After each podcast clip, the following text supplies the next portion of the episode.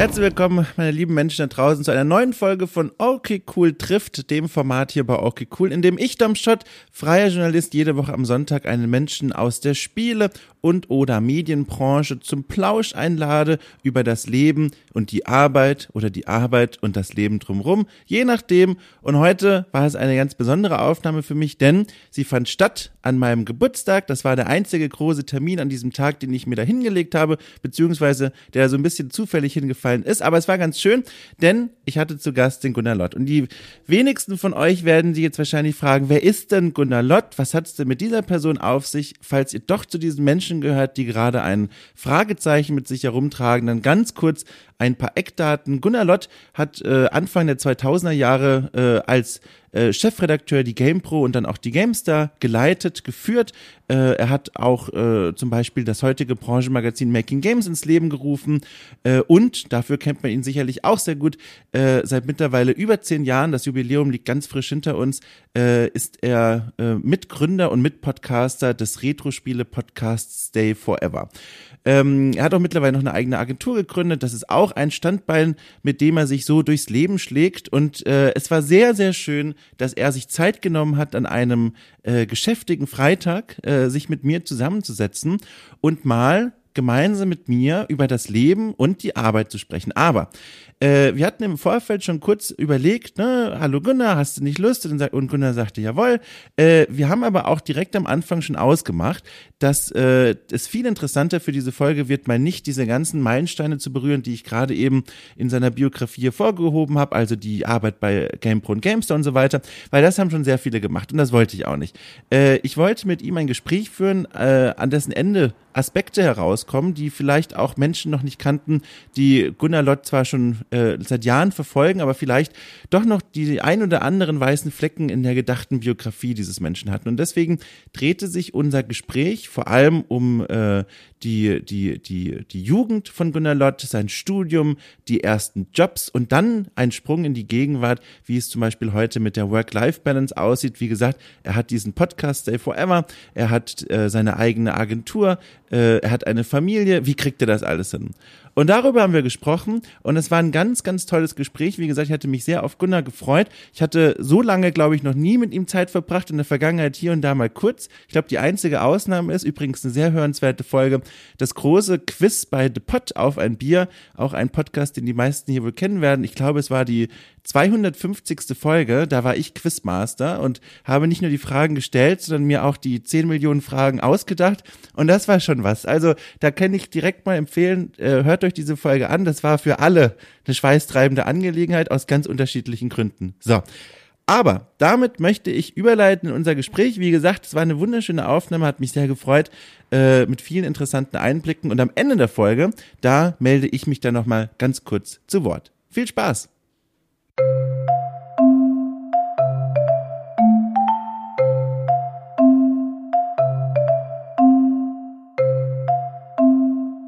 Ich habe heute Geburtstag. Oh ja, alles Gute. so, warum sage ich das? Ich sage es vor allem deswegen, wie feierst du deinen Geburtstag? Ich habe gerätselt auf dem Weg hierher und während der Wartezeit, wie feierst du eigentlich deinen Geburtstag? Gibt es große Partys da drumherum oder machst du das lieber im Kämmerlein für dich alleine? Wie, wie ist das bei dir? Wie alt bist du nochmal? das klingt jetzt schon so ein bisschen abwertend, wie du das fragst. Ich bin 32 jetzt geworden, ganz frisch. Genau. So, und so mit 39 hab, bin ich aus diesem Geburtstagsfeiern ähm, ein bisschen rausgefadet. Warum mit 39? Ja, das war so das letzte Alter, wo man noch gerne drüber redet, weißt du? Ach so. Ja. Ist das so? Ist das so? Und dann stand die 4 vorne und dann stand die 5 vorne und so und jetzt ist es auch gerade irgendwie wurscht. Ja, also ich habe den Schritt schon vorweggenommen. Ich habe äh, ganz klein für mich alleine reingefeiert. Ich bin auf den Berg der Selbstreflexion gestiegen und habe da meine Zeit verbracht um 0 Uhr. Ähm, und dann, heute Abend, gehe ich gemütlich Wein trinken mit Freunden. Äh, das heißt, ich nehme das schon vorweg. So stelle ich mir das dann auch in zehn Jahren vor. Ja, das, das kannst du natürlich immer machen. Das ist gut. Ja, also das heißt, äh, Scham ist der treibende Faktor, warum die Geburtstagspartys bei dir kleiner geworden sind. Nee, es interessiert mich einfach nicht mehr. Ja. Es ist halt so, weißt du, mit 10 feierst du jetzt mit dem 11. ungefähr 10 Prozent deiner Geburtstage. Ja, ist ja eine Riesenzahl. Voll, voll. Ja, ich habe hab kaum Geburtstag gefeiert bisher. Dieser wird bestimmt ganz anders. Und jetzt ist das irgendwie durch, weißt du? So. Also meine Frau und ich gehen halt essen. Ja, Mai. Oh, das ist aber schön. Aber das ist doch ein kleines Highlight. Aber sind es dann auch trotzdem Tage, die du nutzt, zur, weiß ich nicht, ich, ich, ich weiß es ja nicht, zur, zur, zur Reflexion, zum Innegehen? Oder ist das einfach so, ist halt ein Tag im Kalender? Das ist halt so, passiert einmal im Jahr, kann man nichts machen. Das ist ein ganz, ganz gutes Thema. Ja. Ich erzähle dir mal, wie ich mit dem Älterwerden umgehe, weil das hat damit was zu tun. Sehr gerne. Ich bemühe mich generell, ich habe, nein, andersrum, ich habe große Kräfte der Autosuggestion. Mhm. Ich weiß nicht, wo das herkommt. Ich kann mir gut Sachen einreden. ich kann auch gut Sachen verdrängen. So, das ist hat, hat Vor- und Nachteile im Leben, sag ich mal. Und ich bin jemand, der sich auf Sachen immer so langfristig, die schon langfristig eindenkt. Wenn ich halt, als ich 38 war oder 28 war, habe ich immer schon gesagt, ja, ich bin schon 30 oder fast 30 oder so. Das heißt, habe ich die drei immer schon zwei Jahre lang vorher gesagt und als sie dann da war, war sie nicht mehr so schlimm oder wenn Veränderungen anstehen in irgendeinem, im Leben zu irgendwas hin oder so, dann habe ich das immer versucht, schon sozusagen gedanklich vorwegzunehmen, Umzüge oder so, ja. Wenn ich halt keine Ahnung, wenn ich die Firma gewechselt habe oder die Stadt gewechselt habe, dann habe ich mich Gedanken, Gedanken immer schon reingesteigert, wie toll es in der neuen Firma ist oder in der anderen Stadt. Ja, als ich nach Karlsruhe gezogen bin, war ich schon voll der Karlsruhe-Fan vorher. Warum auch immer, aber das die hilft mir bei der Anpassung an solche Sachen. So und ähm, und dann kommen die Sachen, treten die halt ein, wie der 50. Geburtstag, der bei mir jetzt auch schon so, sogar schon ein paar Tage her ist. Und dann, ähm, dann ist das so, ist, ist das so ein Non-Ereignis plötzlich. Ja, und das mhm. finde ich aber eigentlich ganz gut. Das ist dann nicht, und das ist dann auch nicht der logische Punkt zur Reflexion, weil das ist dann schon vorher geschehen. Weil ich denke mhm. dann schon vorher drüber nach, wie es ist, 50 zu sein, ähm, bevor mir mich, mich dieses, dieses schreckliche Schicksal ereilt. Und dann ähm, in dieser ganzen Zeit, wo ich schon mal sage, ich ja, weiß ich bin ja fast 50 und so, wenn ich komme erst mal in mein Alter und so, wo ich mich sozusagen künstlich ein bisschen älter mache im Gespräch, ähm, das ist die Phase, wo die Reflexion hoffentlich einsetzt.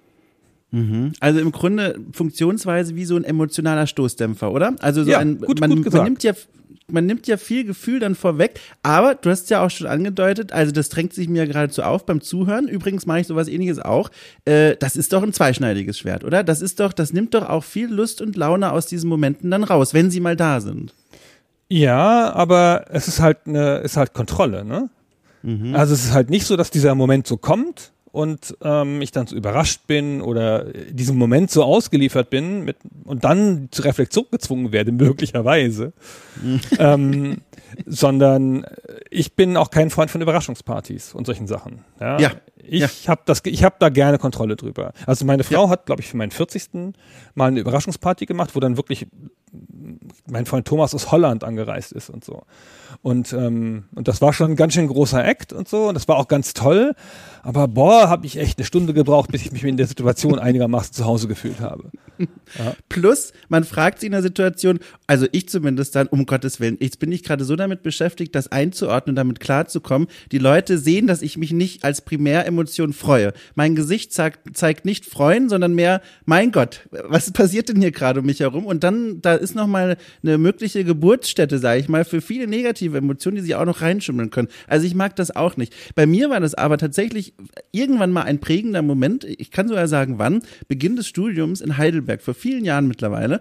Ähm, da habe ich, äh, bin ich da völlig blind reingeflogen. Das war so der erste große Act in meinem Leben, wo ich so wirklich komplett neues Umfeld und komplett neues Leben äh, reingegangen, hatte null Vorstellung. Auch glaube ich, wenn ich mich richtig erinnere, habe ich das bewusst so gemacht. Quasi, ich war die, die weiße Leinwand, die sich da in dieses Künstlerkollektiv reingestellt hat und gerufen hat, hier Leute, malt, was ihr wollt. Ich bin hier. Ich nehme alles in mich auf. Und es war furchtbar. Das war ganz schlimm. Ich fühlte mich wie so ein, wie so ein Ball in diesen Pinball-Maschinen, die hin und her geknallt werden und alles leuchtet und flackert. Ich war völlig überfordert mit der Situation.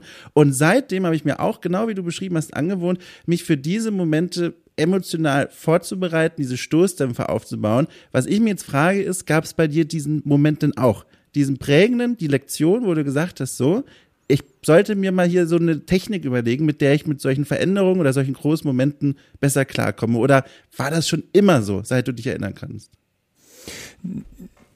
Das ist eine gute Frage. Ich glaube, das war schon immer so oder schon so lange so, wie ich mich zurückerinnere. Das geht aber auch, also es geht bei mir auch ins, in, in, in profanere Situationen rein. Ich mhm. bin gern in control, um das sozusagen. Ja, ich, also ich finde, ich kann ganz gut improvisieren und ich habe per se keine Angst vor, vor fremden Situationen, aber auch so, ich bin auch nicht gerne so Situationen ausgesetzt, so mit übermächtigen Institutionen, Behörden und ja. sowas, ja. Und, und diese ganzen Situationen, da versuche ich, ähm, eine Meinung zu, zu haben, eine Position, ein Wissen oder sonst irgendwas so. Mhm. Ja, ich habe mal so eine ganz große Situation der Hilflosigkeit erlebt, als meine Frau noch als Studentin, also damals noch meine Freundin, die hatte irgend so ganz starke Schmerzen im Bauch wegen irgendwas. Ähm, und dann habe ich sie ins Krankenhaus gebracht und dann hat mich da niemand zur Kenntnis genommen. Oh und ich musste mich da verständlich machen. Dann, dann, rauscht dieser Betrieb so um dich rum, ja. Und mhm. kein Mensch spricht mit dir. Aber es war aber dringend. Meine Frau ist halt äh, Medizinstudentin und wenn die, die fällt nicht so zum Spaß um. ja, mhm. die, ja, das ist auch das, die Hypochondrie ist, ist der völlig fremd. Da ging es irgendwas Ernstes. Und dann ähm, kam eine Sekunde nach mir, kam ein Freund von, von uns, ähm, auch ein Medizinstudent, ein Tick älter, ähm, der, der, der um diese Sache wusste. Der ging dann, der grüßte mich kurz, ging an mir vorbei und sagte zuerst, beste Schwester, neuer Patient, akuter Unterbauch, go. Holen Sie mir einen Arzt, schnell. Und dann hat das ganze System gespurt.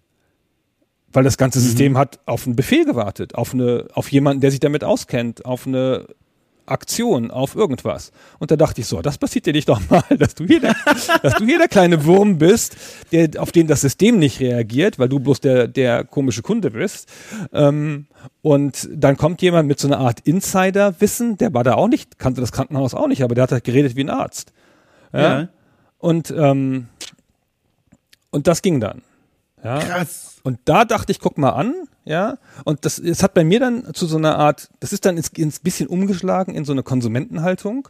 Mhm. Ähm, und ich bin ja jetzt immer der, der sich, der sich lautstark beschwert und Geschäftsführer sprechen will. Mhm. Ich, ich, ich führe das zurück auf dieses Ereignis damals. Ich habe das noch, ich habe noch nie mit einem Geschäftsführer gesprochen. Es gab war ich schon genug Anlässe, das mal zu provozieren, habe ich noch nie gemacht. Ist das, also ich stelle, ich muss sofort an irgendwelche Hollywood-Filme denken, keine Ahnung. Ich sehe da irgendwie so einen anonymen Film aus den 80ern vor mir, so ein bisschen Kriselfilm noch, und da sitzt jemand im Restaurant, es schmeckt nicht und ruft, ich möchte jetzt den Chef hier sprechen. Und dann kommt aus dem Hinterzimmer einer mit einem Anzug äh, unterleibt, Zigarre im Mund und sagt, was wollen sie denn? Und das ist die Situation, die ich im Kopf habe. Und das stelle ich mir als sehr unangenehm vor und sehr konfrontativ. Und ich bin mir nicht sicher, ob ich das könnte oder ob ich das wollte. Ist das so? Also sind diese Situationen dann genauso konfrontativ, wie ich sie mir vorstelle? Nee. Hast du da schon solche Erfahrungen Nein, gemacht? die sind viel konstruktiver. Ja? Der, der Mitarbeiter, der dich schlecht behandelt hat, der macht das ja entweder aus Unwissen oder mhm. aus, weil es ihm wurscht ist, weil er zum Mindestlohn arbeitet ähm, aus so einer, vielleicht auch aus so einer allgemeinen Wurstigkeit raus. Ist ja, ist ja egal, weswegen, ja. Ähm, und der hat ja ein großes Interesse, sich zu verteidigen, dich ab, mhm. dich abzuwehren und so. Und die, äh, der, der Vorgesetzte hat ein großes Interesse, die Situation zu lösen. Mhm. So zum Besten für alle. Und, ähm, und ehrlicherweise, wenn das eine normale Organisation ist, hat der vielleicht sogar größere Problemlösungsskills, weil das ja sein Job ist. Mhm, und mhm. das also ich bin ja auch schon in, in beiden Situationen gewesen. Ich habe ja eine kleine Firma und da kommt es natürlich mal vor, ja, dass dann Kunden direkt zu mir gehen und sagen, pass mal auf, mit deinem PR-Manager komme ich nicht klar oder sonst irgendwas. So, mhm. ja. Und das ist aber die Situation, für die du ja da bist, als, als derjenige, der dann da in, in der Verantwortung steht. Und dann löst man das halt. Und da bist mhm. du, bin, bin ich natürlich dann konziliant in der Situation. Das sind die meistens dann auch. Ich kriege in der Regel, was ich will in der Situation. Mhm. Ich kriege immer eine Entschuldigung eigentlich und ich kriege oft irgendwas umsonst. Aber ich, also ich mache das nicht, das klingt immer so, wenn ich das erzähle, das klingt dann immer so tyrannisch und willkürlich. Mhm. Aber ich mache das schon, also das dauert schon ein bisschen, bis ich wütend werde. So, ja, klar. Oder bis ich, also ich nehme schon immer alles hin und ich weiß, dass Leute auch hart arbeiten und Leuten in der Gastro insbesondere, da beschwere ich mich fast nie. Was hat denn das für einen ja. Sinn, ja?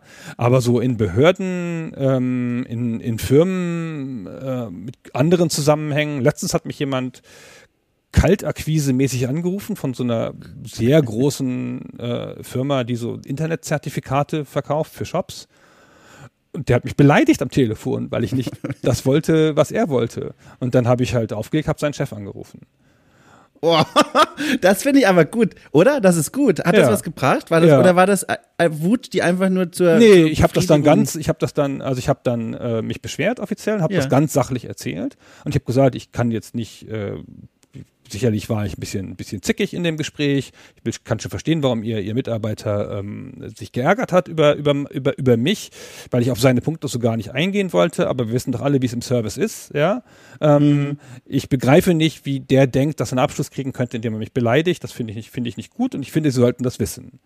Und dann hat er sich sehr freundlich bedankt, ähm, ähm, hat gesagt, ja, er würde das zur Kenntnis nehmen und würde mit dem Mitarbeiter sprechen. Vielen Dank nochmal für das Gespräch. Und wenn nochmal was ist, was er mit unserer Firma, dann bitte gleich ihn anrufen. Und ich weiß nicht, ob der den jetzt zusammengeschissen hat oder irgendwas so, aber ich als Chef würde das ja gern wissen. So. Ja. Hm.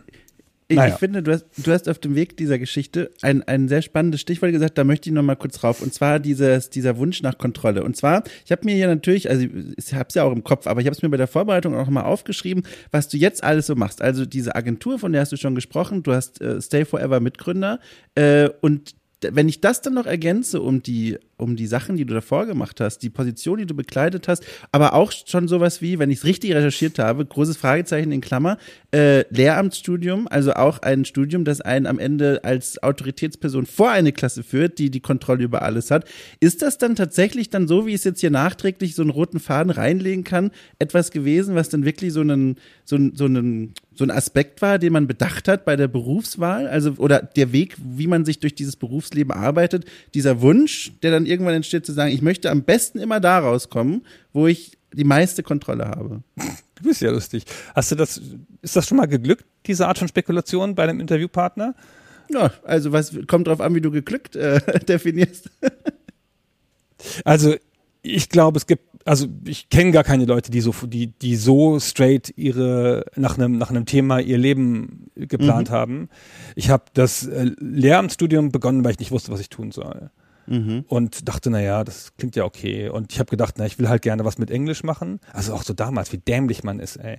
Ähm, ich wollte halt was, ich konnte halt gut Englisch und wollte was mit, mit Englisch machen und habe mir nicht überlegt, wie meine Rolle in der Welt sein würde oder könnte oder was ich überhaupt gut kann.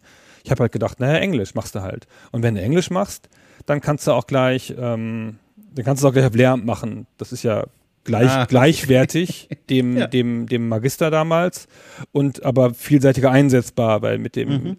Lehramtsabschluss kannst du ja auch irgendwelchen Quatsch machen, den Magister machen, Taxi fahren und mit dem Magister kannst du halt nicht lernen. Ja? Also habe ich das gemacht. Ich habe es aber auch nur, ich habe es dann abgebrochen ja relativ schnell Mhm. ähm, und habe dann ähm, Sozialarbeit gemacht und das ist gar nicht so. Da geht's null um Kontrolle übrigens. Ja, es war ja auch nur, es war, nimm's als Diskussionsgrundlage Ja, ja, ja. du hast ja, ne, du hast ja jetzt korrigiert. Aber ich finde das spannend. Aber jetzt habe ich schon einen Schritt übersprungen. Ich wollte eigentlich noch auf einen eigentlich sogar biogra biografischen Step zurück, denn das ist was, es wird dich jetzt nicht überraschen, darüber haben wir ganz kurz vorher mal, als ich dich eingeladen habe, drüber gesprochen. Ähm, ich, ich sah wenig Wert darin, mich auf ein Gespräch vorzubereiten, in dem ich Fragen stelle, die eh schon gestellt wurden und bei denen die Antwort schon bekannt ist. Also das ganze äh, Durchdeklinieren deiner, deiner, deiner Arbeit bei, bei GameStar und GamePro und so weiter. Aber für mich persönlich zumindest gibt es diesen ganz großen weißen Fleck, der nur ein einziges Mal, also zumindest in meiner Konsumwelt, leicht berührt wurde in einer euren äh, Stay Forever Folgen. Ich glaube, es war die über Leisure Suit Larry. Da hattest du nämlich was erzählt. Also am Rande auch eher, glaube ich nur. Aber das ist hängen geblieben. Und zwar hast du da auch einen Begriff benutzt, den kannte ich noch nicht. Ich, mir war nicht klar, dass man das sagen kann. Und zwar sprachst du, und jetzt bin ich mir schon nicht mehr sicher, ob ich es richtig wiedergeben kann, von den Baseball-Schlägerjahren. Ist das richtig? Ist es das Wort? Das war das Wort. Ne? Ja, ja, das ist das Wort. Genau. Die baseball Das habe ich nicht erfunden. Das, das, Nein, okay. das ist ein ich Begriff, der, ich glaube, kommt aus dem Buch oder so, aber das ist, Ja. das ist häufig Das- benutzt worden. das wurde offenbar in meiner Kindheit nicht gelesen. Ich kannte es wirklich nicht. Also es war mir wirklich neu. Und dann saß ich da äh, und, und dachte mir, das klingt sehr spannend. Wenn ich dich jemals vom Mikro sitzen habe, frage ich dich, was hat es damit auf sich? Und jetzt habe ich die Chance und ich frage einfach mal, was waren das für Baseballschlägerjahren in deinem jüngeren Leben, bevor das mit dem Beruf und alles, da glaube ich, dann so richtig erst losging? das war halt eine Jugend auf dem Land in Niedersachsen. Und man macht sich, glaube ich, ehrlich, heute keine Vorstellung mehr, wie viele Nazis es da gab. Also man denkt jetzt immer, man hat jetzt immer so ein komisches Gefühl mit Nazis. So, man sieht die jetzt ja in Masse irgendwo rumlaufen im Osten. Und so im Westen siehst, gehen die Leute mal auf eine Corona-Demo, ja, aber dann gibt's halt, sind das halt ESO-Spinner oft und so richtige Nazis sind im Stadtbild selten da. Also ich sehe selten, also nie eigentlich, hier nie Nazi-Skinheads durch Karlsruhe laufen. Oder durch früher in München oder auch nicht durch so kleinere Städte oder so. Keine Ahnung, ob es das gibt. Äh, vielleicht ist das ein Großstadt-Kleinstadt-Phänomen. Aber ich sehe das nicht. Und die waren früher allgegenwärtig. Die waren überall. Mhm. Also das, ähm, die lungerten vor dem Jugendzentrum rum, auf die Schule nebenan, also ich war auf dem Gymnasium, deswegen waren da keine, die waren alle auf der Realschule oder auf der Hauptschule, aber auf nebenan war eine Realschule, da waren so drei oder vier. Ähm, du triffst hin und wieder mal einen beim Einkaufen. Ähm, ich habe in Göttingen in einem Haus gewohnt, ähm, da wohnten so sechs Stück in einem der, einer der unteren Etagen. Mhm.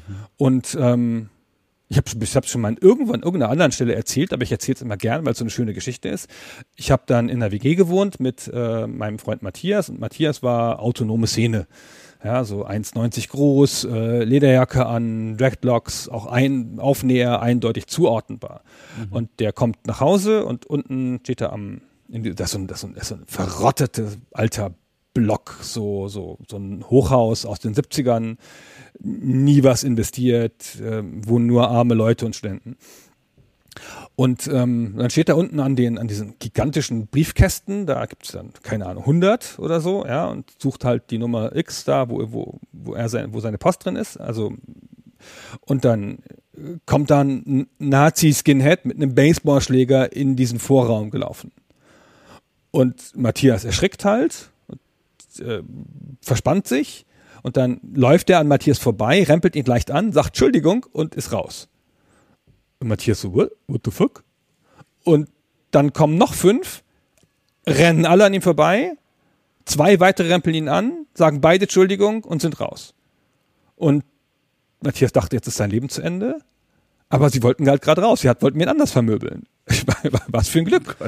Aber ich meine, auch wenn das eine bisschen lustige Situation war im Nachhinein und da nichts passiert ist, es waren schon sechs Nazi-Skins mit Baseballschlägern, die da dann völlig offen auf die Straße gerannt sind und irgendwelche Bürger angepöbelt haben, bis die Polizei kam. Und in, in, in, in ähm, Südniedersachsen, wo ich herkomme, also Holzminden, ähm, Uslar, Göttingen, so diese Gegend, so, das, so das, das Bermuda-Dreieck zwischen Hannover und Göttingen und Braunschweig, so. Ähm, da war es gang und gäbe, dass es da Konfrontationen gab. Also auch in Jugendzentren. Die haben, die Nazis aus, ne, aus, ne, aus dem Vordorf von Göttingen haben halt einen Marsch auf das Göttinger Jugendzentrum gemacht. Also sie sind mit Masse in die Studentenstadt, wo 30.000 Studenten waren, mit Masse rein und dachten, sie könnten das Jugendzentrum angreifen und die Leute darin vermöbeln. So. Und die haben halt gedacht, sie könnten mitten in einer von Studenten bewohnten Stadt ein Jugendzentrum angreifen. So optimistisch waren die, ob der Gesamtsituation in dieser Zeit, ähm, in dieser Gegend. Das war, keine Ahnung, irgendwas Anfang der 90er. So. Und, ähm, und das war so richtig im, im, im, im Straßenbild, wie ich das schon gesagt habe. Wir hatten mal so eine Szene, gehen wir halt, mein Freund Marco und ich gehen halt abends, keine Ahnung, aus der Kneipe nach Hause und dann sind da zwei Nazis mitten in der Innenstadt, irgendwie um 23 Uhr, jetzt alles dicht am helllichten Tag, die halt einen Obdachlosen angreifen. Also mit Gewalt, so. Und dann haben wir da, und wir waren zu zweit und die waren zu zweit. Und dann hast du ja gar keine, gar keine Entschuldigung, da nicht einzugreifen.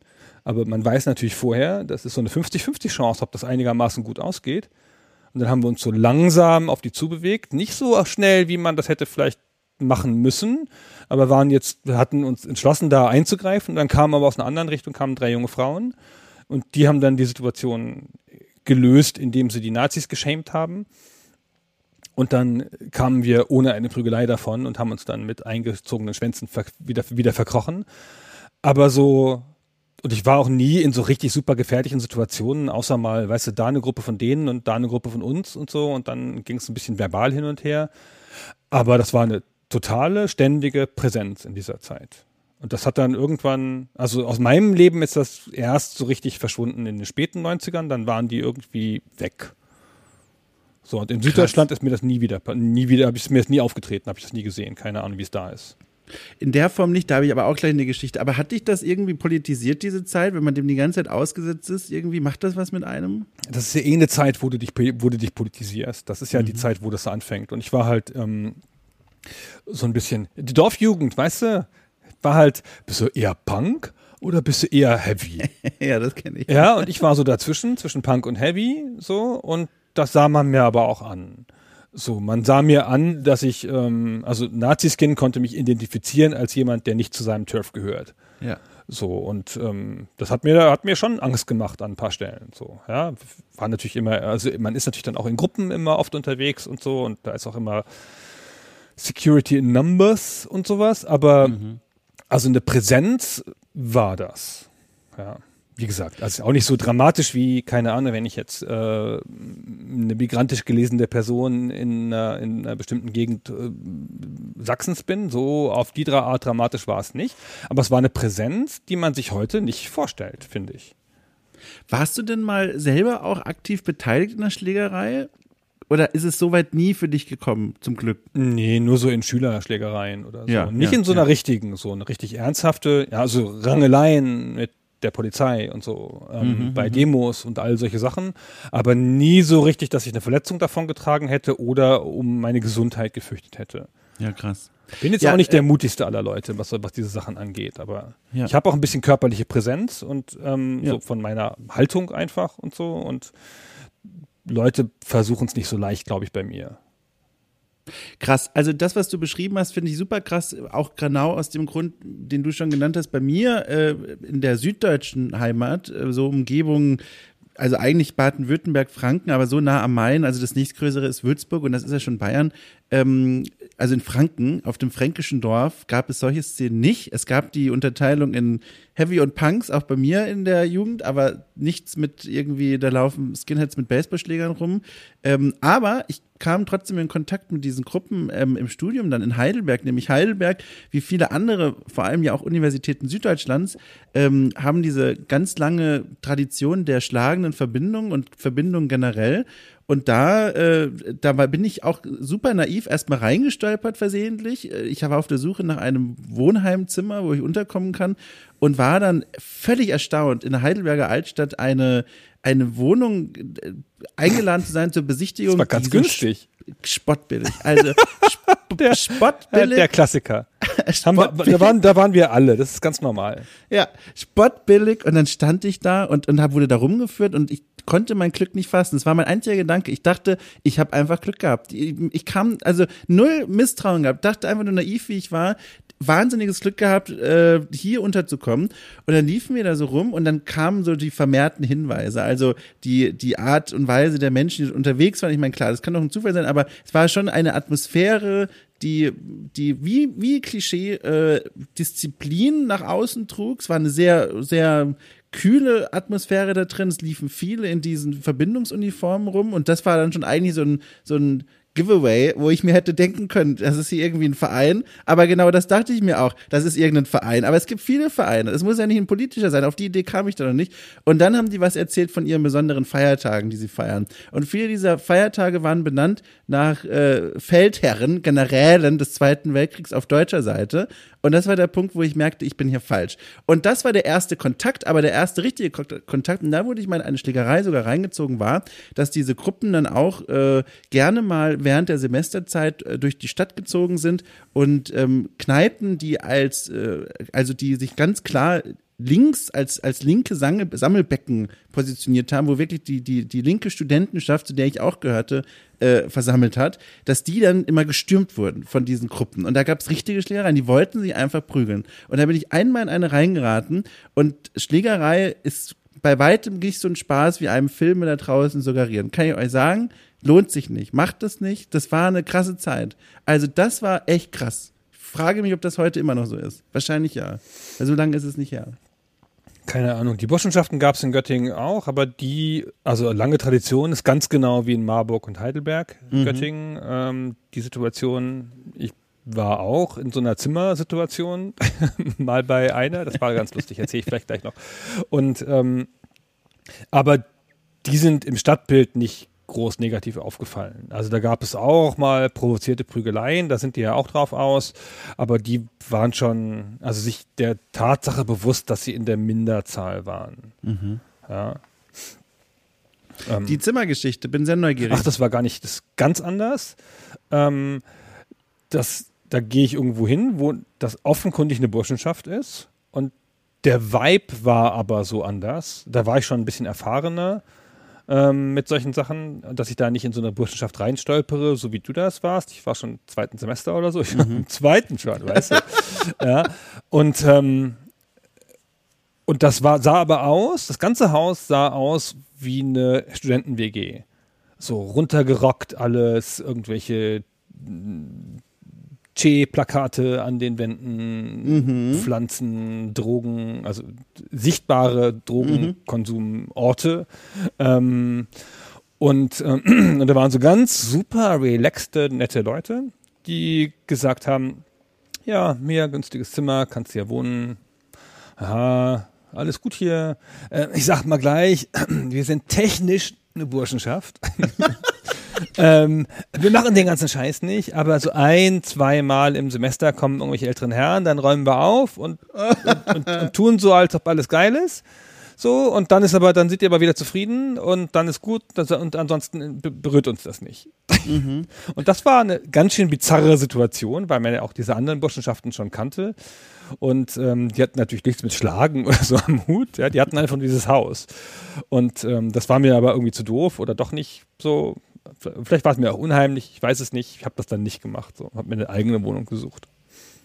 Hat dir denn die Studienzeit eigentlich generell gefallen? Du hast ja schon gesagt, du hast das Studium abgebrochen. Hatte das was mit dem Studium selbst zu tun oder mit den, mit den Lebensumständen, die man als Student so hat? Wie war das so damals? Ach, ich bin nicht so, ich war nicht so straight, wie man hätte sein müssen für ein selbstbestimmtes Studium. So, mhm. heutzutage hast du ja diese ganzen Bachelor-Geschichten und das ist ja stark verschult. Und dann hast du halt, hey, diese Ziele und dann so und so viele Punkte und diese Sachen und so. Und ich glaube, damit wäre ich ganz gut klargekommen. Ich bin ja nicht doof oder so. Mhm, Aber mit dem selbstbestimmten Studieren, so wie es dann bei mir war, mit such dir da mal das aus und schreib dich dafür selber ein und mach mal das, das hat mir nicht gelegen. So, und dann hatte ich immer tendenziell zu wenig Geld und habe immer relativ viel gearbeitet nebenher. Und das ist dann so, wenn du halt, keine Ahnung, dann morgens im Spielladen drei Stunden arbeitest, hast du das Gefühl, du hast jetzt genug getan für den Tag. ja. Ich, muss ich denn jetzt noch wirklich am Nachmittag in die 16 Uhr, in die 16 Uhr Vorlesung gehen? Ey, ach komm, ja. Aha. Ja, sehr gut. Ja, und also ich und find, fand dieses, also ich bin immer da, bin natürlich dafür, grundsätzlich, dass junge Leute während des Studiums arbeiten, weil ich glaube, es mhm. gibt einem eine Perspektive auf das Arbeitsleben und, ähm, und sowas. Aber also mich hat das also irgendwie in den falschen Mut gebracht. So, ich hatte dann nicht so die, den, den, den Studier, die Studierlust und den Wissensdurst, der da alles dazugehört, so, ähm, sondern ich habe immer irgendwie immer eins von beiden gemacht. Ich habe dann im Wesentlichen an den Tagen studiert, wo ich nicht gearbeitet habe und das war vielleicht ein bisschen zu wenig. Das hat, mhm. hat sich das ewig hingezogen.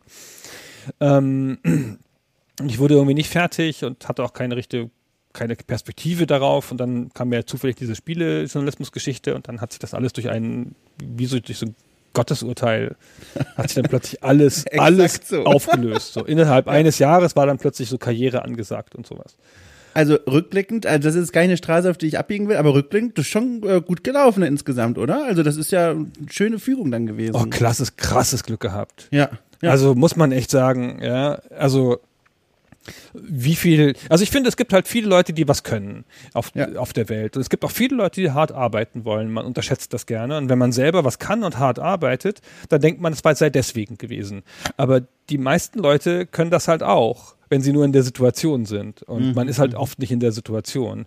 Und ich bin halt durch einen krassen Zufall, durch so eine Augenblicksentscheidung mit dieser Bewerbung, durch eine Inspiration und durch, einen, durch, eine, durch eine Szene, wo damals Qualifikationen nichts gezählt haben. Ich war ja 28, hatte das Studium nicht abgeschlossen, hatte keine journalistische Vorbildung. Und es war den Leuten wurscht bei GameStar, ich musste halt Spiele können.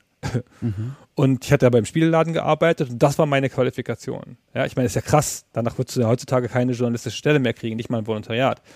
Und, ähm, und dass diese Möglichkeit in der Welt war, das war schon enormer Zufall und dass ich dann auch noch gerade zur rechten Zeit diese Chance ergreifen konnte. Und als ich dann da war vor Ort, dann ehrlicherweise will ich jetzt mein Licht nicht unter Scheffel stellen, habe ich schon ziemlich hart gearbeitet und die Chance mhm. auch genutzt. Mhm. Ja. Aber die Chance zu kriegen ist einfach ein Glücksfall gewesen. Ja.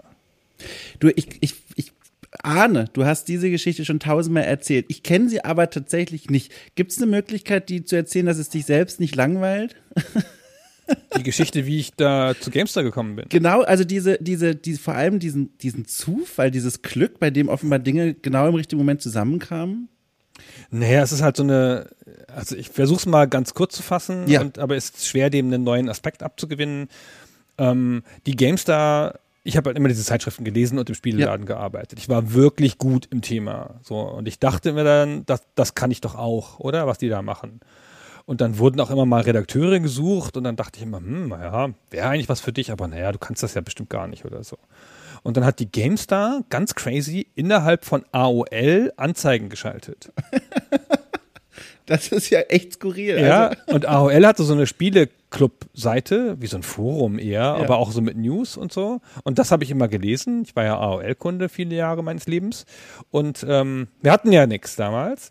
und, ähm, und dann war da eine Anzeige. Und dann dachte ich, boah, das ist ja interessant, ey. Ob du dich da mal bewirbst? Hm, weiß ich nicht. Und das war bevor die GameStar gelauncht war. Das war für, die, mhm. für das Start-Line-Up.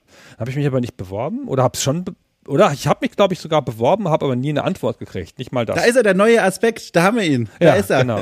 genau. Ich habe also, ich glaube, gar, gar keine Antwort bekommen. Also nicht mal eine Reaktion, irgendwas. Ja. Und das ist verloren gegangen oder was weiß ich. Und dann haben sie es aber nochmal im Heft gehabt. Dann ein paar Monate später, als das Heft schon etabliert war und ich das Heft gelesen habe. Und dann habe ich gedacht, so, jetzt nimmst du es mal ernst. Jetzt machst du es mal. Und dann habe ich mich da beworben. Und dazwischen hatte ich mich dann spaßeshalber nochmal woanders beworben. Ich glaube bei der PC Player. Auch mit derselben Ach. Bewerbung, die ich einfach schon gemacht hatte für die GameStar bei AOL. Ja. Ähm, warum auch nicht? Und da kam aber auch nichts zurück. So, oder so nur so eine, so eine Standardabsage oder so. Mhm. Und dann dachte ich irgendwie, na, reicht wohl nicht. Und dann, das habe ich aber jetzt schon echt schon oft erzählt, dann kam ein PC Player Redakteur in den Laden, wo ich gearbeitet habe. Der lief da so rein der war sich gar nicht bewusst, was für ein Star er ist. Und ich so, boah, Volker, du bist doch der Volker Schütz von der, von der PC Player. Und der so, ja, hey, ich bin der Volker.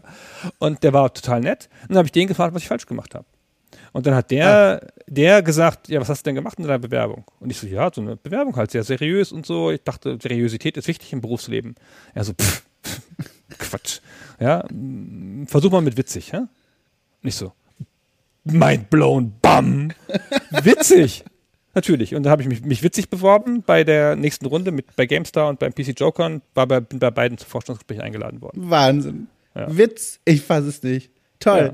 Ja. danke fürs nochmal erzählen. Äh, und, und jetzt können wir auch einen Rückwärtsgang einlegen und nochmal kurz zu den Studentenjobs zurückfahren. Äh, hast du noch einen anderen gehabt? War das der einzige, den du hattest? Klang kurz nach einer Vielzahl an Dingen, die du ausprobiert hast. Ich habe tausend Sachen gemacht Echt? im Studium. Kannst du mal den skurrilsten oder den, den, irgendeinen Superlativ, den du dir da auch gerne den langweiligsten, irgendwas da aus diesem Also was ich, ähm, also ich habe, also der Spielladen war über eine lange Zeit, ja. Aber ähm, ich habe aber in den Semesterferien immer in, im, im Chemiewerk gearbeitet. Oh, am Und, Fließband quasi? Ja, das ist so. Also ich war da, ähm, also ich habe meine halbe Jugend in diesem Chemiewerk verbracht, schon als Schüler. Ich kannte mich da gut aus und hatte immer Zugriff auf, auf gute Jobs. Und da gab es dann halt ganz verschiedene. Das war so in der Aromenherstellung so. Mhm. Und dann gab es schöne Tage, wo wir Himbeeraroma gemacht haben und schlimme Tage, wo wir Knoblaucharoma gemacht haben. Ja, das war. Wirklich? Ja, ja. Und das, also, das, das ist ein, das, das ist der größte Arbeitgeber der Stadt. Und das prägt die ganze Stadt. Also man riecht, wenn man in die, die Stadtgrenze über, überschreitet, riecht man, was da gerade produziert wird heute. Das ist ja wie in so einer, in so einer Novelle irgendwie, so eine Geschichte von der Stadt, die immer nach diesen Ausdünstungen riecht. Ja, das war aber so. Ja, das, das, das war so. Ja, das ist halt, ähm, also es ist ein ganz zentrales, äh, zentraler Aspekt dieser Stadt von Holzminden, ja, das ist da, dass es da eine große Chemieindustrie gibt und so. Und dann, das ist auch das große Ziel dann der Schüler, die wollen dann alle Bürokaufmann da werden oder Industriekaufmann und so. Und, ähm, und das ist halt die größte Quelle von Ferien, von gut bezahlten Ferienjobs, die es gab. Und ich habe da alles gemacht. Also ich war Pförtner, ich habe hab da eigenverantwortlich ähm, Maschinen gefahren, Nachtschichten gemacht. Ähm, äh, und die letzten Jahre bin ich immer im Lager gewesen und Stapler gefahren die ganze Zeit. Cool. Und das ist natürlich super. Staplerfahren ist ja echt noch, noch viel besser als bei Shenmue. Ja? Also es ist halt einfach, ist einfach toll.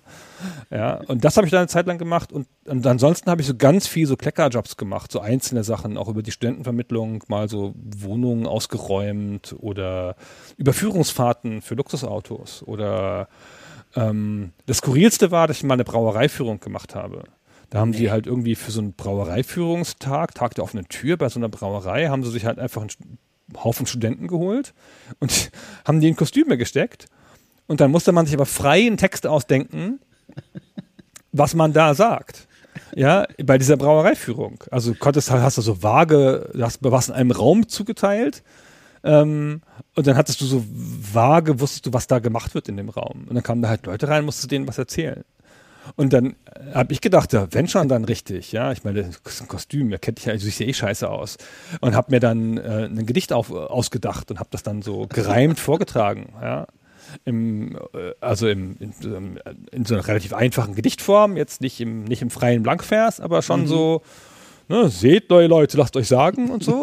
und ähm, dann habe ich da einen sehr, sehr netten Tag verbracht mit lauter freudig erregten Touristen, die sich diese, diese Maische-Maschine oder was auch immer angeguckt haben und sich wirklich genuin gefreut haben, dass da jemand im Kostüm kam, der ihnen dann gereimt was erzählt hat.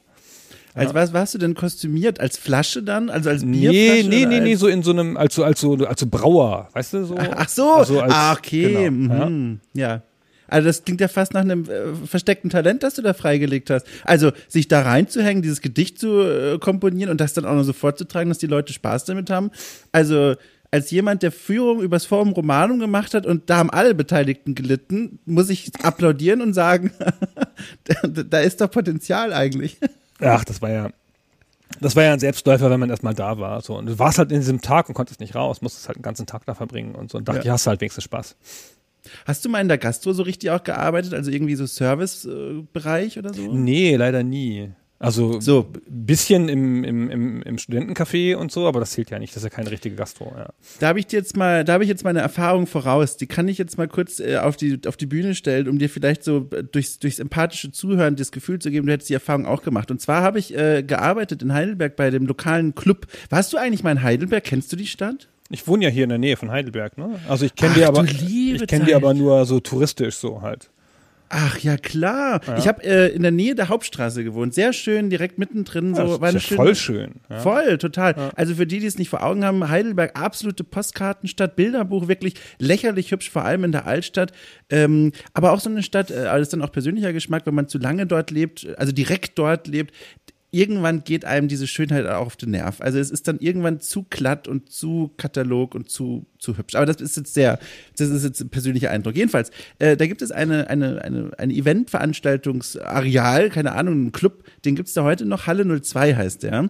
Und da äh, habe ich mich beworben als, als Student, der Geld brauchte und wollte dort irgendwie arbeiten. Ich wusste selber nicht so ganz genau wo, aber ich wollte halt Geld verdienen und das erschien mir ein, ein guter Ort dafür. Und dann kam ich da hin und dann teilten die mich direkt nach einem kurzen Hallo-Gespräch zu mit einem Selbstbewusstsein, das bis heute ich mir nicht erklären kann also von deren Seite, nicht von meiner, äh, für die Garderobe zu. Und Garderobe, ich fasse ganz kurz für den dramatischen Effekt später nochmal kurz die Aufgaben zusammen, was man in der Garderobe machen muss. Man kriegt Jacken in die Hand, äh, gibt dann, kassiert einen Euro Pfand, hängt die Jacke auf, zieht von dem Aufhängerchen so ein kleines Schildchen ab, wo der Ort der Jacke drauf vermerkt ist und gibt das Schildchen zurück. Das war's. So. Das müssen wir uns merken. Das ist die Aufgabe, Anforderung von mir gewesen. Und dann habe ich gedacht, cool, das kriege ich hin, wurde mir so erzählt. Und dann dachte ich, äh, fragte ich, wann fange ich an? Und dann sagten die, ja, morgen. Und morgen war Freitag. Und oh da Gott. hätte eigentlich schon, ganz genau, diesen Gedanken hätte ich haben sollen. oh Gott, was ich mir wirklich dachte war, hm. ja cool, da kann ich ja, habe ja nichts hm. vor, da, da komme ich gerne. So, kam ich hin, Freitagabend. Es war der Knaller. Ich weiß es noch, ich habe immer, ich kriege jetzt schon wieder körperliche Reaktion, wenn ich da nur zurückdenke. 20 Uhr öffneten sich die Pforten zu diesem Tanztempel. Die Menschen pulkten sich in einem riesengroßen Gruppenhaufen rein. Ein Großteil war schon betrunken und ich stand da, ja, Anfang 20, hatte noch keine Ahnung vom Leben, äh, bereit, diese Jacken abzunehmen und dann ging es los. Eine Sturmwelle an Jacken und Bekleidungsstücken ergoss sich über mich und sofort schaltete mein Hirn um, weg von Rationalität und dem Training, das ich nicht hatte, zu, zu Panikmodus. Und der Panikmodus sagte mir folgendes, und ich kann bis heute noch verstehen, warum ich das dachte. Ich dachte mir, okay, ich, ich frühstücke das schnell ab und nehme mehrere Jacken auf einmal mit, kassiere auch mehrere Jacken auf einmal trag die nach hinten, häng die auf und bring die Schildchen gesammelt zurück. Das geht schneller als die Anfängerfehler. also, das Unglück war damit eingeleitet und nahm natürlich seinen Lauf, äh, ihren Lauf, was auch immer. Ich nahm die Jacken, trug sie nach hinten und in dem Moment hatte ich schon erstens vergessen, wer hat mir einen Euro gegeben und zweitens, wo ich welche Jacke hingehängt habe. Dann zweiter Level Panikmodus im Kopf. Ich dachte, okay, fake it till you make it. Ich kann das jetzt nicht zugeben, ich muss das jetzt weiterlaufen lassen. Hang die Jacken mit einem wahnsinnigen Selbstbewusstsein auf, nahm mir die Schildchen, brachte sie zurück und übergab sie an den Nichtbesitzer mit einer Selbstverständlichkeit, die den Leuten sagen sollten, so, ich weiß ganz genau, wo deine Jacke hängt, dieser Bon ist der korrekte.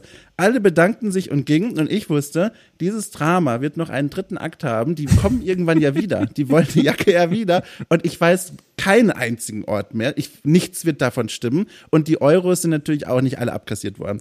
Und dann habe ich was gemacht, auf das ich bis heute immer noch nicht stolz bin, aber ne, man soll ja auch Verständnis für das eigene Vergangenheits-Ich haben und so weiter. Ich bin dann zum, zur Toilette gegangen. Und diese Toilette war in einem, ich hoffe, das ist der richtige Begriff, Souterrain, also nicht ebenerdig, sondern so leicht kellerartig, so im Keller versunken, aber dort gab es ein Fenster und das Fenster war quasi auf Erdbodenniveau. Äh, und dann bin ich da rein, habe mich eingeschlossen, guckte in den Spiegel. Ich habe bis heute noch die Szene vor Augen, guckte mich im Spiegelbild an mit meinem verzweifelten, rot unterlaufenden Augen und den roten Wangen und dachte mir, Dom, was machst du jetzt? Im schlimmsten Fall kommst du in den Knast. Das war immer so eine Befürchtung, die ich einen Großteil meines Lebens hatte. Im schlimmsten Fall musst du ins Gefängnis. Und dann dachte ich mir, was wird mich retten? Und dann ging wirklich, mein Kopf nach rechts drehte sich in, in Zeitlupe und ich sah das besagte Fenster auf Erdbodenniveau. Und dann habe ich das Fenster geöffnet, bin auf den Klodeckel gestiegen und bin aus dem Fenster rausgeklettert und nach Hause gerannt. Ich habe mein Fahrrad stehen gelassen, bin nach Hause in meine WG gerannt, habe mich ins Bett gelegt und geschlafen. Und einmal haben sie versucht, in der Nacht mich anzurufen, bin nicht dran gegangen und seitdem nie wieder was davon gehört. Ich weiß nicht, wie sich die Situation aufgelöst hat. Ich weiß nicht, ob die Polizei mich landesweit gesucht hat. Das ist die Geschichte, mein einziges Mal in der Gastronomie. Und davon habe ich mitgenommen, also der war vorher schon groß, aber einen wahnsinnigen Respekt für Menschen, die diese Übersicht behalten können in einer Service-Situation. Wow. Chapeau, das ist meine Geschichte. So. ist doch toll. Oh, geflohen vom Ort des Verbrechens. Gerannt. Also es waren bestimmt ja. zwei Kilometer durchgerannt. Mhm. Und ich bin jetzt auch niemand, dem man beim Rennen dann zugucken möchte. Also das war wirklich auch ein trauriges Bild, wie ich mich da durchgeschleppt habe durch die Heidelberger Altstadt. Also es war alles ganz schlimm. So, das war die Geschichte. Also das war die Gastro. Mein Gott, wo sind wir denn jetzt? Jetzt habe ich mich hier so reingesteigert in diese Anekdote. Oh, das ist jedes Mal, also ich, ich lebe das dann auch nochmal durch. Ich merke auch einfach, wie ich jetzt schon wieder so Schweißausbrüche davon bekomme. Das war ein sehr intensives Erlebnis. Das war sehr intensiv. Boah, okay, wir konzentrieren uns wieder, wir kehren wieder zurück äh, zum Gespräch selbst. Ähm, eine Sache, ich habe hier, ja, du merkst es, ich bin völlig aus den Gleisen gehoben jetzt von dieser Erinnerung. äh, so, eine Sache, äh, die, die, äh, die ich hier auf dem Zettel stehen habe und von der ich schon wusste bei meiner Vorbereitung, ich werde niemals einen Weg finden. Vielleicht gab es vorhin mal kurz einen, aber ich werde niemals einen Weg finden, das irgendwie anzu hinzubringen, dieses Thema. Deswegen muss ich es jetzt mit der Brechstange machen. Wir hatten es, obwohl, doch, am Anfang hatte ich die Chance, ist egal. Wir haben es jetzt vom Anfang kurz vom Alter gehabt, ja, von Geburtstag und so weiter. Und jetzt ohne Witz, äh, das ist jetzt so ein dramatischer Backdrop, weil ich gerade diese Geschichte erzählt habe, aber ich meine das jetzt ganz ernst. Ich bin jetzt 32 geworden und gucke dann so ein bisschen auf das, was habe ich denn jetzt zum Beispiel beruflich alles schon so gemacht. Also habe jetzt auch schon zum Beispiel bei der GamePro gearbeitet. Ich habe dieses Archäologiestudium, das war cool, habe ich gemacht. Ich habe hier und da so ein paar Dinge getan. Das sind alles coole Sachen. Aber ich habe mich dann auf meinem Berg der Selbstreflexion, wir erinnern uns heute Nacht dann gefragt, was ist denn, also was bleibt denn davon eigentlich so zurück, wenn dann irgendwie mal alles vorbei ist? Und dann dachte ich mir, das ist eine Frage, die beschäftigt mich gerade und die nehme ich jetzt einfach mal hierher mit. Und jetzt frage ich dich, sind das Gedanken, die irgendwie in deinem Leben eine Rolle spielen? Also diese Frage nach dem eigenen, jetzt von mir aus beruflichen Erbe, was man so hinterlässt irgendwann mal? Ja, das macht doch, macht das nicht auf irgendeine Art jeder von sich? aber vielleicht ein bisschen breiter angelegt, nicht nur auf das Berufliche, so, so was bleibt von mir und mhm. ähm, was war mein Platz auf Erden, so. Keine Ahnung. Ähm, ich habe mir über so berufliche Achievements schon lang keine Gedanken mehr gemacht. Ja? Ähm, ja, aber ich habe auch relativ früh in meinem Berufsleben, in den ersten vier Jahren, relativ viel erreicht, einfach durch die, durch die Chefredaktion und sowas. Und hat dann irgendwie das Gefühl, oh, ich war Chefredakteur, das war's. Das ist das. Karriereendziel, ich bin durch. Ich wusste, Verlagsleiter ist nichts für mich und ins höhere Management und Geschäftsführung und das war alles nicht meins. Und ich hab, war halt nach drei, vier Jahren am Karriereendziel und dachte so, gut, alles safe. Und ich hatte so, und das ist so ein bisschen so äh, wie diese Autosuggestion, die ich da am Anfang ähm, mhm. beschrieben habe mit dem Älterwerden. Ich habe immer am Ende des Jahres auf meine Gehaltsabrechnung geguckt und gesagt, das ist ganz schön viel Geld. Nächstes Jahr wird es bestimmt weniger. Ach so, als die emotionalen Stoßdämpfer wieder ausgefahren. Genau, und das war auch ganz realistisch, weil das Gehalt hatte bei IDG, sobald ich dann halt mal ähm, in, der, in, der, Führungsposition war, immer eine mhm. Bonuskomponente. Mhm. Ähm, und die man sich halt verdienen musste über bestimmte weiß ich nicht, mehr was das war, Auflagenzahlen, welche Ziele, Führungssachen, weiß ich nicht. Aber irgend sowas. Und das, da dachte ich mir, okay, das war jetzt ja gut gelaufen mit der Bonuszahlung und so nächstes Jahr ist bestimmt weniger.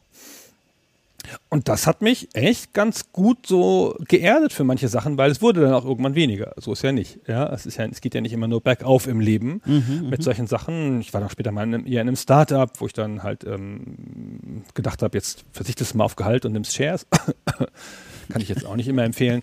ähm, und ähm, und solche Sachen. Und ich war halt zu so früh so, so saturiert mit dem beruflichen Erfolg und hatte dann gar keine Ziele mehr. Und ich wollte auch, also ich definiere mich auch, glaube ich, nicht so stark über so Ziele im Sinne von irgendwas erreichen oder Geld oder sonst irgendwas. Mhm. Ich hatte so, bei den grundlegenden Sachen war ich halt irgendwie, also später, spät dran, aber früh dabei, was das Berufliche angeht. Ich hatte halt, ich war halt dann, also keiner, mit Anfang 30, zwei in deinem Alter, war ich als Chefredakteur und verheiratet, glücklich. Mhm. Und mit einer Frau, mit der ich schon seit zehn Jahren zusammen war vorher. Und da war das irgendwie so auf der, saß das so auf der Schiene, weißt du? so, es war alles irgendwie, das war so irgendwie klar und dann habe ich halt gedacht, was machst du jetzt so, was dir Spaß macht oder wo willst du denn noch hin oder wo, wie, wo willst du inhaltlich arbeiten? Ich habe ja auch mal eine, eine, Beförderung ausgeschlagen, um also eher ins Management, um inhaltlich arbeiten zu können bei mhm. DG. Und das hat mich nie so motiviert und das war mir dann auch wurscht, was hinter mir war. Also ich habe dann nie gedacht, so jetzt gehst du von GameStar Print weg ähm, hin zu GameStar Online und hoffentlich ist das Printheft im guten Zustand. Nee, das war dann so, lass mal, Jungs, das ist euer Dings jetzt. Viel Spaß noch, ich bin raus. genau, das habe ich immer so hinter mir gelassen und das, ich hab, bin immer mit, also im Guten geschieden von meinen bisherigen Arbeitgebern ähm, habe auch noch lange dann in der freiberuflichen Tätigkeit immer noch für die alten Arbeitgeber gearbeitet. Also das ist ja auch ein Zeichen dafür, dass man sich immer noch wertschätzt und so. Habe aber nie so zurückgeguckt und gedacht, boah, das ist jetzt deine Legacy, was bleibt denn von dir? Ja, keine Ahnung. Ich habe früher mal gedacht, als ich dachte, noch Sozialpädagogik studiert habe, dass man sich so ein bisschen, wenn man ein guter Mensch sein will, so entscheiden muss. Will man aktiv Teil der Lösung sein und irgendwo helfen also einen helfenden Beruf ergreifen, mhm. ja, vielleicht Sozialpädagoge, aber vielleicht was in der Medizin oder irgendwas. Oder will man so einen entertainerigen Beruf machen, wo man wenigstens zum Wohlbefinden der Leute beiträgt? Ähm, und alles andere ist ja wohl Unsinn. hm.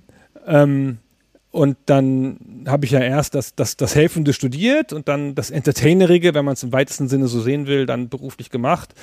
Und dann war mir dieses frühere Ideal auch nicht mehr so präsent, dass ich das noch weiter verfolgt hätte.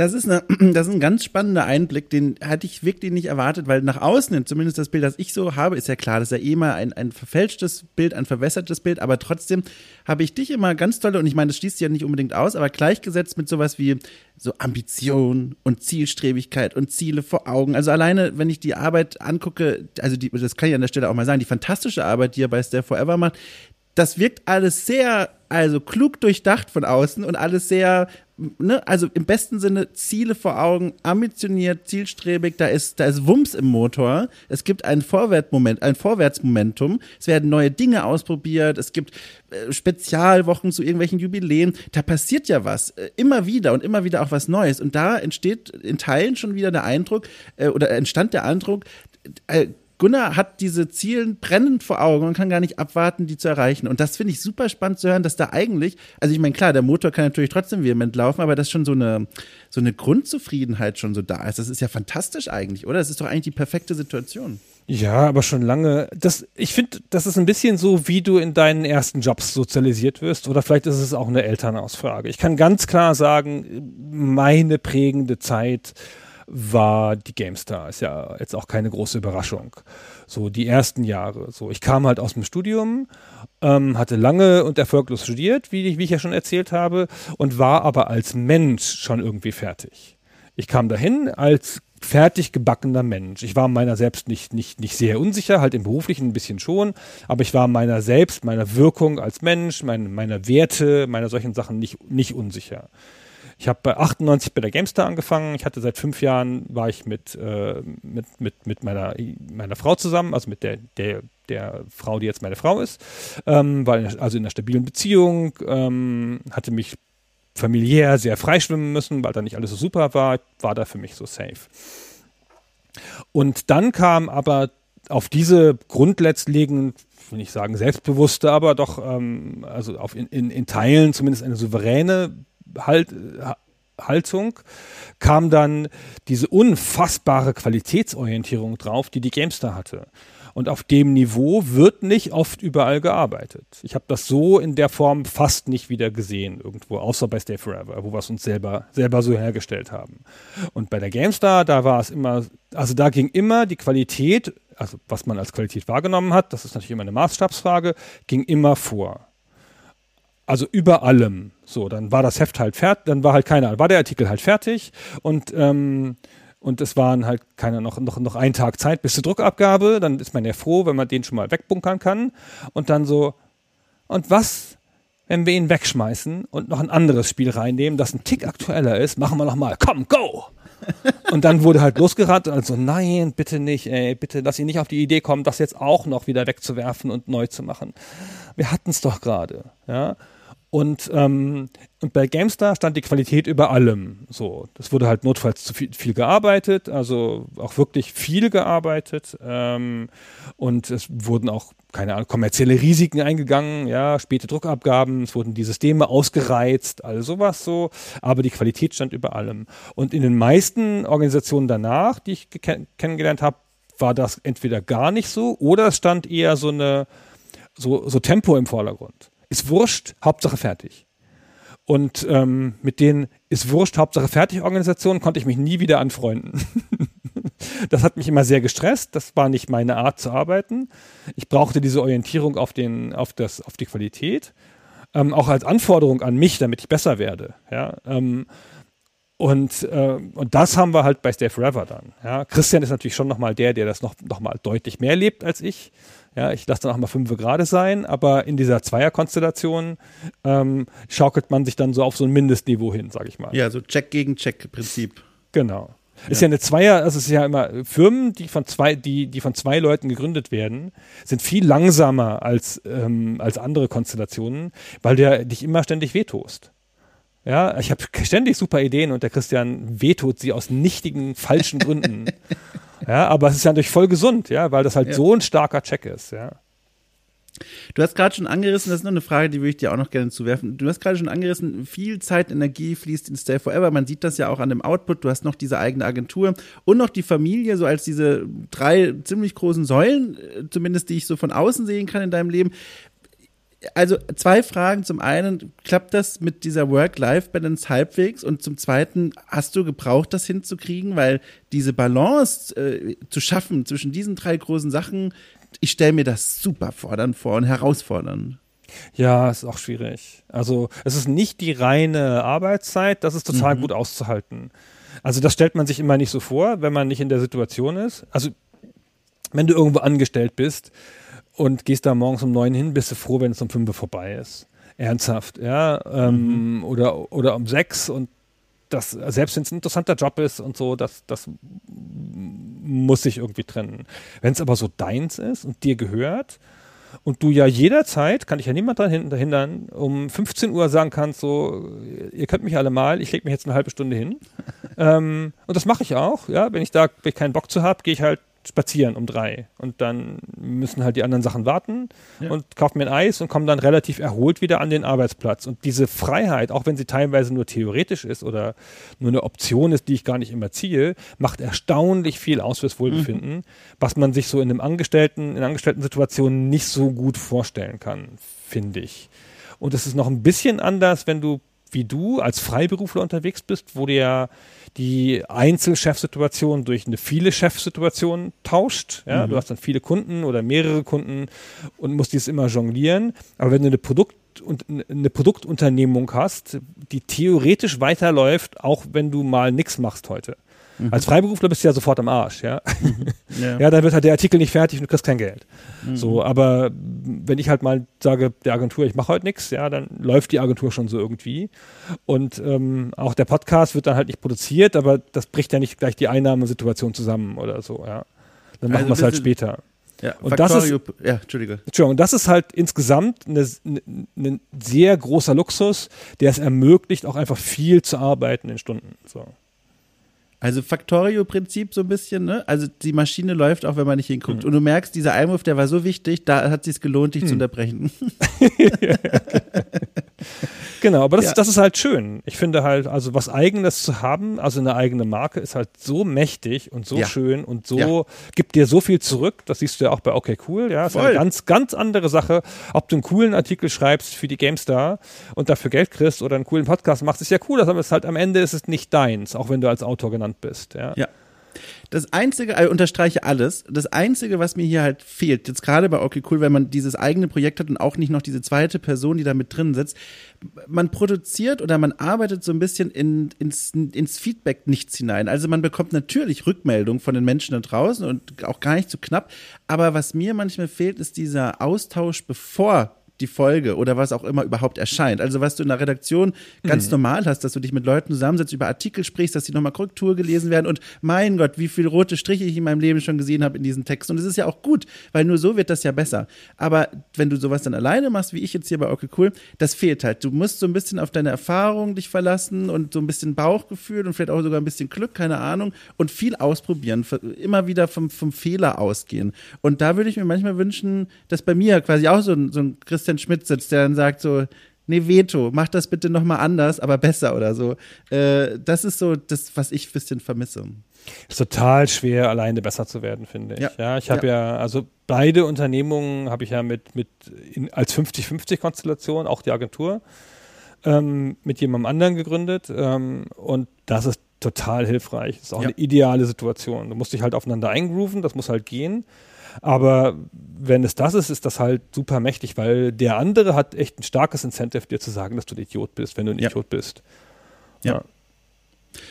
Ja, das, das ist die Situation. Aber naja, es ist ja, aber es ist, ich freue mich da einfach zu hören als Antwort auf die Frage, dass das bei dir äh, mittlerweile sich offenbar da in einem Bereich eingegroovt hat, den man schon auf einer Heatmap als hellgrün einfärben würde.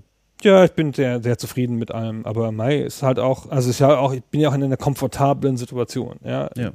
Also die sich so, so entwickelt hat, ähm, einfach durch, also an vielen Stellen durch Glück und an ein paar Stellen auch durch den richtigen Riecher und an der richtigen Stelle was gemacht und so. Ähm, man hätte auch noch, meine Frau schimpft mich hin und wieder, weil ich 1993, als ich die Domain jobs.de kaufen wollte, es nicht gemacht habe. weil 150 Mark. Mei. Ja. Ja. Aber ich hatte so eine gute Idee für so eine, so eine Webseite, wo ja. man so dann, es war total, es war wirklich einfach clever. Man hätte einfach, ich habe gedacht, man schreiben, wir schreiben einfach aus der Süddeutschen Zeitung, aus der Zeit die ganzen Stellenanzeigen ab ähm, und tun die auf eine Webseite. Ja, klar. Und dann, und dann hat hab ich, hat jemand gesagt, ja, aber das darfst du doch gar nicht, das ist doch gar nicht deine Stellenanzeige. Und ich so, wer verklagt mich denn bitte? Die Süddeutsche hat keine Rechte an ihren Stellenanzeigen, die gehören der Firma und die wird mich verklagen, weil ich, weil ich sie kostenlos einstelle. Und alle so, ah, gute Idee. Ich so, ja, ganz gut. Hm. Aber nicht gemacht. Den Glücksdollar hast du nicht aufgehoben. Wahnsinn. Nee, nicht gemacht, genau. Die eine, ja. Das war die eine Idee. Ja, ich Ja. glaube ja schon, dass man oft äh, mal die eine Idee hat, die zum richtigen Zeitpunkt, aber es war ähm, dann tatsächlich vielleicht lebensverändernd ist. Vielleicht war es die, ja, und ähm, die habe ich nicht aufgenommen. Da war ich nicht im richtigen Umfeld zu. Das ist ganz interessant. Ich kannte keinen Programmierer und ich kannte keine Leute, die da mitgemacht hätten. So. Mhm. So Enabler quasi. Im Genau, du brauchst ja Sinne. immer Enabler. Und wenn es nur Leute sind, die, die dabei sind und ähm, wenn es nur deine Eltern sind, weißt du, die irgendwie sagen, hier komm, hast du 10.000 Mark, mach mal. Ja, und, ähm, und das finde ich eine wichtige Funktion für Eltern in, in solchen Situationen oder auch für, wenn, wenn, wenn die Eltern das können, ja, können, können ja nicht alle logischerweise. Und nicht jeder ist so, so privilegiert, dass, ähm, dass er auf solche Netzwerke zugreifen kann. Aber auch so Enabler mit Feedback und ähm, äh, Leuten ein bisschen helfen, das macht total viel aus. Und wenn man sie nicht hat, werden die Ideen nicht umgesetzt. Das ist schon so. Ja. Du, wie komme ich denn jetzt von hier? Du warst zwischendurch bei dem, bei dem letzten Teil, den du gesagt hast, so schön an dem, an dem Punkt, wo ich gerufen hätte, guck mal, das fasst perfekt unser Gespräch der letzten Stunde zusammen. Da sind wir jetzt aber schon wieder meilenweit weg. Deswegen kommt das jetzt aus äh, hier blind aus dem Left Field. Ein riesengroßes Dankeschön. Das kannst du die Karte, die Karte, das, das kommt jetzt überraschend, weil ich den Anschluss nicht geschafft habe, kannst du eigentlich nur einmal spielen pro Podcast. Wirklich? Jetzt hast du schon zweimal Ach, gespielt. verdammt Ah. nochmal. Das versendet sich doch. Versendet- Nein, das war wirklich wunderschön. Es hat mir, hat mir wirklich Spaß gemacht. Also vielen Dank für die Geschichten, für die Offenheit, für diese Einblicke in dein Leben. Und es war, ich sag, das ist jetzt, ne, manche Leute finden das unangenehm, wenn ich das sage, aber ich meine es ganz ehrlich, es war einfach schön, auch mit dir zu quatschen. Es war wirklich schön. War schön. Ja, Hat mir vielen Dank, gefallen. hat mich sehr gefreut. Toll. Dann, ich sag einfach bis bald, ne? Ich wink Ja. dir zu.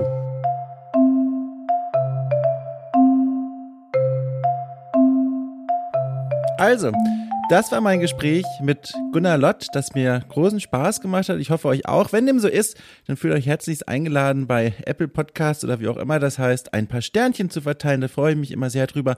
Oder ihr könnt euch auch mal ansehen, was dieses Podcast-Magazin hier sonst noch zu bieten hat. Denn da gibt's eine ganze Menge. Jeden Freitag gibt es extra Folgen aus Premium-Formaten für die Menschen da draußen, die okay cool auf Steady unterstützen. Einen entsprechenden Link gibt's in der Folgenbeschreibung. Da warten euch, äh, erwarten euch zum Beispiel Folgen, in denen ich Klassiker nachhole und gemeinsam mit Gästen bespreche oder Audioreportagen, Rechercheformate. Eine ganze Menge cooler Kram. Guckt euch einfach mal an. Die eine oder andere versuchernde Folge befindet sich auch hier im offenen Feed. Äh, nochmals danke, ich klatsche euch in die Hände, jetzt mit einem Alter mehr, einem Jahr meine ich. Mein Gott, ihr wisst, was ich meine, ich hatte Geburtstag, jetzt habe ich es auch oft genug gesagt. Gute Nacht, äh, bis Sonntag dann.